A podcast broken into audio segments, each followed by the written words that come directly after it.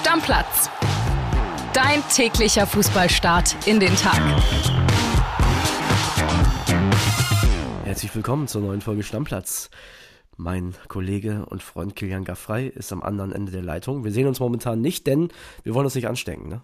Ja, und ich war gestern auch in Sachen Boxsport unterwegs, war bei einer Pressekonferenz zu einem EM-Kampf, der im Januar stattfindet. Den wird es wahrscheinlich auch bei Bild geben in Bochum. Schön. Deswegen damit viel zu tun gehabt. Aber erstmal zu dir, mein Lieber. Geht es dir ein bisschen besser? Du klingst zumindest schon mal ein bisschen besser. Ja, ich glaube, die, die schlimmste Nacht war die von gestern auf heute und ab jetzt wird es langsam besser, glaube ich. Also das freut ne, mich. Ne, ich ich habe auf jeden Fall den Eindruck und ja. Ne, du kämpfst, damit wir das WM-Finale natürlich auch gemeinsam im Büro schauen können. Ne? Genau. Ne? Ich, ich tue hier alles, ich hau mir hier Vitamine rein, heiße Zitrone, ne? alles, was man halt so macht. Ja, Aber ich, ich wette, es sind schon wieder einige Tipps von der Stammplatz-Community auf unserem Handy. haben wir jetzt leider, müssen wir dazu sagen, beide nicht gesehen, weil wir waren beide nicht im Büro. Ne? Also genau. verzeiht uns das bitte, wenn wir jetzt zwei Tage nicht geantwortet haben. Ja. So, in netten Menschen. Jetzt geht's los mit äh, Fußball und da fangen wir direkt mal an mit äh, der B-Probe und zwar der von HSV-Star Vuskovic, die ist positiv, der ist auf EPO getestet worden. Ich dachte bis vor kurzem ja, das gab's nur früher bei der Tour de France. Da haben die sich das ja regelmäßig reingejagt, um richtig schnell den Berg hochzukommen. Nee, scheinbar auch in der Fußball-Bundesliga, beziehungsweise in der zweiten Kitty. Das ist doch mal ein wahnsinniges Thema während der WM, oder André? Wir haben so viele krasse Themen, natürlich jetzt auch, es geht ein bisschen zu Ende und sind nicht mehr jeden Tag Spiele und auch sonst in der Bundesliga nichts gegen den HSV, der ist aber Zweitligist und wir fangen jetzt mit einer positiven B-Probe an. Ist schon, ist schon schon interessant. Was der Junge da gemacht hat, ist natürlich ein Riesenfehler und für den HSV mehr als bitter. Die müssen jetzt auf jeden Fall am Ende des Tages auf dem Transfermarkt äh, aktiv werden. Und ob der Vuskovic jemals nochmal in so Sphären wie in Deutschland, zweite Liga zumindest, Fußball spielen wird, das ist ja mehr als fraglich, weil ich habe mal nachgeguckt, für so ein äh, Dopingdelikt drohen bis zu vier Jahre Strafe. Ja? Puh, überleg dir das mal, vier Jahre. Also Karriere ist vorbei dann, das ist klar. Ne, und, da, und ja. das, das bei einem Sport, ich sag mal so, wenn du 100-Meter-Läufer bist oder Tour de France-Fahrer, ist die Auswirkung vielleicht noch ein bisschen größer als beim Fußball, würde ich jetzt erstmal schätzen. Ja, absolut. Also dafür müssten wir jetzt Ärzte oder Mediziner sein, um das zu bewerten. Karriere zu Ende sind wir vielleicht einen Schritt zu weit. Der Junge ist 21, aber er hat es auf jeden Fall schwer, in den nächsten Jahren seine Glaubwürdigkeit bei Vereinen und, und Bossen zurückzuerlangen, selbst wenn er das unwissentlich genommen hat, was ich, ich will jetzt nicht äh, hier einen Richter spielen. Wir halten uns zurück. Wir halten, wir uns, halten zurück. uns da zurück, aber es riecht schon sehr nach einem gewissen Bewusstsein, ja. Also normalerweise landen so Leute, die dann lange nicht mehr auf der Bildfläche sind, irgendwann in der Regionalliga. Ne? Ich bin gespannt. Äh, ich bin sehr gespannt, wie der sich äußert. Gucken wir uns an. Nächstes Thema, und da kommen wir schon so langsam Richtung Nationalmannschaften. Es gibt einen ehemaligen deutschen Nationalspieler, der hat sich bei so einem Freizeitkick schwer verletzt tatsächlich. Kevin Kurani, ja, ja. in Katar bei einem FIFA-Legendenturnier. Und die Schwere der Verletzung, noch können wir sie nicht genau beziffern, ist aber mehr als bitter, denn Meniskus und oder Kreuzband sollen in Mitleidenschaft gezogen worden sein und das für einen ja, Mitte 40-Jährigen jetzt mittlerweile ist natürlich eine Hiobsbotschaft. Das Heilfleisch ist vielleicht nicht mehr so gut in dem Alter. Ich glaube, der ein oder andere Ältere, der noch bei den Altherrentrupps dieser Republik mitspielt, der wird es vielleicht kennen. Da dauert es etwas länger, bis man dann wieder fit wird. Und gerade bei so einem Spaßkick ne, ist es ja immer besonders bitter. Ich meine, klar, da wird jetzt Geld keine Rolle spielen, was die Behandlung angeht, aber trotzdem, du bist im Ausland, voll nervig, musst da ins Krankenhaus, liest dann darum. Boah, also kann mir ehrlich gesagt nicht viel Schlimmeres vorstellen. Da habe ich lieber eine Männergrippe, ehrlich. Ja, liebe Grüße und Besserung an Kevin Kurani an dieser Stelle, dass er schnell wieder fit wird und vielleicht nochmal seinem Altherrentrupp in Deutschland, ich weiß nicht, ob er da noch irgendwie Ambitionen hat, schnell wieder helfen kann. Ich würde sagen, dann kommen wir jetzt zu den ganz heißen Sachen. Und das heißeste, was ich gestern gelesen habe, war tatsächlich Karim Benzema. Der ist ja ausgefallen für die WM bis jetzt und die Franzosen haben für den keinen nachnominiert. Das heißt, der steht noch im Kader, den könnten die einsetzen am Sonntag. Ja, das ist wirklich eine sehr spannende Frage, ob das jetzt am Ende des Tages wirklich noch passiert. Ich sehe das so aus, aus zwei äh, Sichtweisen. Einmal aus der persönlichen von Karim Benzema. Du hast zwar gesagt, er ist im Kader, kann er sich am Ende des Tages, obwohl er keine Minute gespielt hat bei diesem Turnier, trotzdem, wenn sie Weltmeister werden, als solcher auch fühlen? Hm, mm. ich weiß es nicht. Ich glaube, er selber würde das eher nicht so sagen. Genauso wie sich in Marco Reus, der sich kurz vor dem Turnier damals vor Brasilien 2014 verletzt hat, ja auch nicht Weltmeister nennen kann. Aber er war auch dann nicht im finalen Kader drin und es steht am Ende des, des Tages nicht in seiner Vita. Bei Karim Benzema wird es vielleicht drinnen stehen. Die andere Seite der Medaille ist, André, inwieweit kann er dann den Franzosen in so einem Spiel noch weiterhelfen? angeschlagen, trotz dessen. Also er würde ja angeschlagen in so ein Spiel gehen. Ich glaube, dann wird er eher nicht helfen können, zumal Olivier Giroud seine Sache ja sehr, sehr, sehr gut gemacht hat. Ne? Mittlerweile jetzt Rekordtorschütze der Franzosen mit 52, 53 Treffern. Der hat wirklich eine bombastische WM gespielt. Hat man ihm so vielleicht auch gar nicht zugetraut. Und dann zu sagen am Ende als Didier Deschamps, lass das Spiel vielleicht 3-1 stehen pro Frankreich in der 86. Minute, dann wechselst du Karim Benzema noch ein. Das ist so wie der nette Grußonkel von nebenan. Weiß ich nicht, ob ich davon so Fan bin. Ja, also es ist für mich auch nochmal was anderes, ob du zum Beispiel das ganze Turnier dabei warst, wie ich sag mal ein Ron Robert Zieler damals bei Deutschland, ne? Du bist das ganze Turnier dabei, du bringst im Training die Mannschaft nach vorne und sorgst dafür, dass die Trainingsqualität hoch ist und du deswegen Weltmeister wirst. Dann bist du ein Weltmeister für mich, das ist klar, auch wenn du nicht auf dem Platz standest. Du bist ein Weltmeister, du bist ein Teil des Weltmeisterteams. Benzema war jetzt ja bis zum Finale gar nicht da. Also, das ist schon irgendwie eine andere Nummer nochmal. Ich kann natürlich verstehen, dass jetzt Deschamps, der, der ist übrigens extrem ausgewichen, was die Frage anging. Die haben ihn gefragt, hier Benzema, Einsatz und so, hat er gesagt, lass uns mal die nächste Frage machen. Also, er hätte ja auch ganz klar sagen können, nein. Ne? Ich kann verstehen, dass der den Ballon d'Or-Gewinner, den Weltfußballer, natürlich gerne im Kader hat. Ich sag dir aber auch eine Sache. Der Benzema soll tatsächlich relativ fit sein, wie man liest. Stell dir mal vor, der steht für Giroud in der Startelf. Wird nicht passieren, aber wenn, dann fährt der noch vorm Spiel nach Hause. Ja. Würde ich auch machen. Das, ja, das wäre bitter. Das wäre kein gutes Zeichen. Und ich glaube auch nicht, dass Didier Deschamps das wagen wird, weil er moderiert und handelt diese Mannschaft ja so, so gut bis hierhin in diesem Turnier. Macron, der französische Präsident, hat nicht umsonst gesagt, Didier Deschamps muss bleiben, weil sein Vertrag am Ende dieser WM ja ausläuft. Also der hat schon sehr viel richtig gemacht, menschlich. Das ist wirklich ein Motivator, ein Anführer für diese Mannschaft.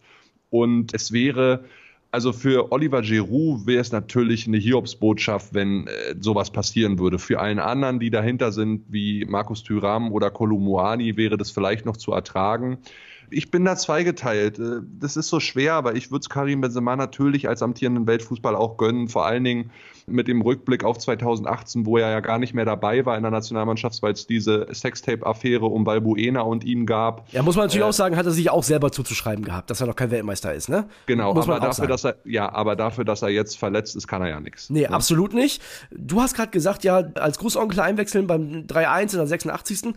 Aber sieh das doch mal anders. Also es könnte ja auch ein Engelspiel werden, Verlängerung und dann kannst du den Weltfußballer bringen. Wenn der dafür Power hat für 10, 15 Minuten und dann im Elfmeterschießen sagt, boah Leute, ich trete lieber nicht an, dann bring ihn auf jeden Fall. Ja, also ich glaube, also in Kader nehmen und danach klingt es ja auch schon, wird er ihn wohl auf jeden Fall. Also er ist ja auf jeden Fall da, so wie man hört. Und ähm, er sitzt auch mit auf der Bank.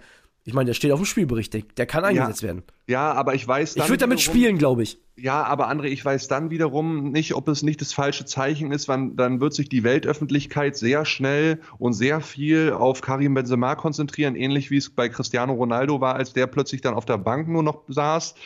Ah, bei so einem Finale. Aber hm. willst du als Deschamps nicht drohen damit? Also mit so einem Benzema zu drohen ist, glaube ich, ganz gut. So nach dem Motto, ich habe hier noch einen. Ja, ja genau. Ja, das ja. ist gut. Ja. Wenn du so jemanden in der Hinter hast, na klar. Dann kannst du aber auch gleich äh, Hernandez, den älteren Bruder von Theo, der bei Bayern spielt, nochmal verletzt mit Krücken auf die Bank setzen. Den kannst du dann auch nochmal bringen. ich glaube, der Fitnesszustand ist ein bisschen anders bei den beiden. Ja. Du aber ist ein interessantes Thema. Ja, voll. Also, auch gerne mal Bezug nehmen, äh, Stammplatz-Community. Äh, wie seht ihr das? Karim Benzema, sollte er, sagen wir mal, bei 85, 90 Prozent sein, auf die Bank setzen, vielleicht nochmal bringen, sogar Startelf. Also gerne mal Bezug nehmen und eure Meinung rüberschicken. Du hast ja gerade schon äh, Deschamps angesprochen. Ne? Vertrag läuft aus nach der Weltmeisterschaft und der Nachfolger steht ja eigentlich seit zehn Jahren quasi schon fest.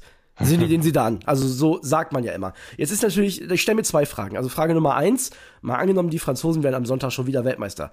Ja, du kannst ja als sie dann nur noch verlieren. Was willst du denn da machen? Also das ist ja schon mal das Erste. Also wie willst du einen zweimaligen Weltmeister als sie dann übernehmen? Das ist ja ein Eigentor.